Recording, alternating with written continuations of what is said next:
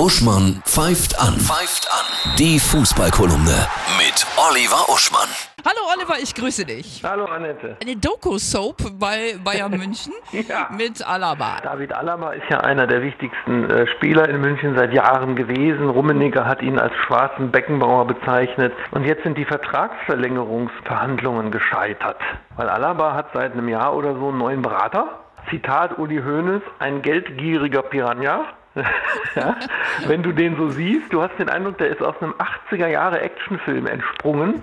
Als Schurke, der damals sowohl vom A-Team wie auch vom Bud Spencer so richtig Schellen gekriegt hätte, inklusive die Pfannen links und rechts vor die Ohren. So einer ist das so. Und der hat angeblich 20 Millionen Jahresgrundgehalt gefordert. Die Bayern haben 11 geboten plus Prämien, also so knapp über dem, was, was du beim Radio hast. Ja, genau. Und du äh, als Schriftsteller und und, Autor. genau. Und Alaba hat aber gesagt, nee, das stimmt nicht, das hat mein Berater nicht gefordert. Jetzt ist es natürlich wie in allem in der Welt, es gibt wieder zwei Seiten, man weiß nicht, was wirklich war. Fakt ist, es ist vorbei. Der spielt jetzt noch ein halbes Jahr seinen Vertrag zu Ende. Ja, und und jetzt ist interessant, in dem Spiel gegen Salzburg, glaube ich, was die Bayern ja hoch gewonnen haben, da hat er nicht mehr die Freistöße schießen dürfen. Da siehst du schon. Wird er gemobbt. Was sagt uns das? Ja, das muss man in Relation betrachten.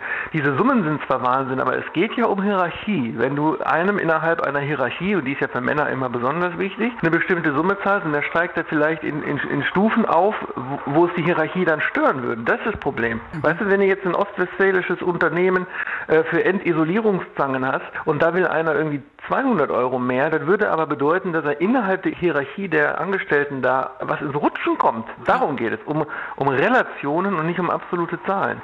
Die Topspiele am Wochenende. Abstiegskampf morgen, Mainz gegen Schalke, kann man ja jetzt schon Abstiegskampf nennen, ne? die beiden Krisenmannschaften überhaupt. Dann umgekehrt, Klassiko, Dortmund gegen München und ich würde sagen am Sonntag Wolfsburg gegen Hoffenheim, also die zwei technisch versierten Wirtschaftslimousinen.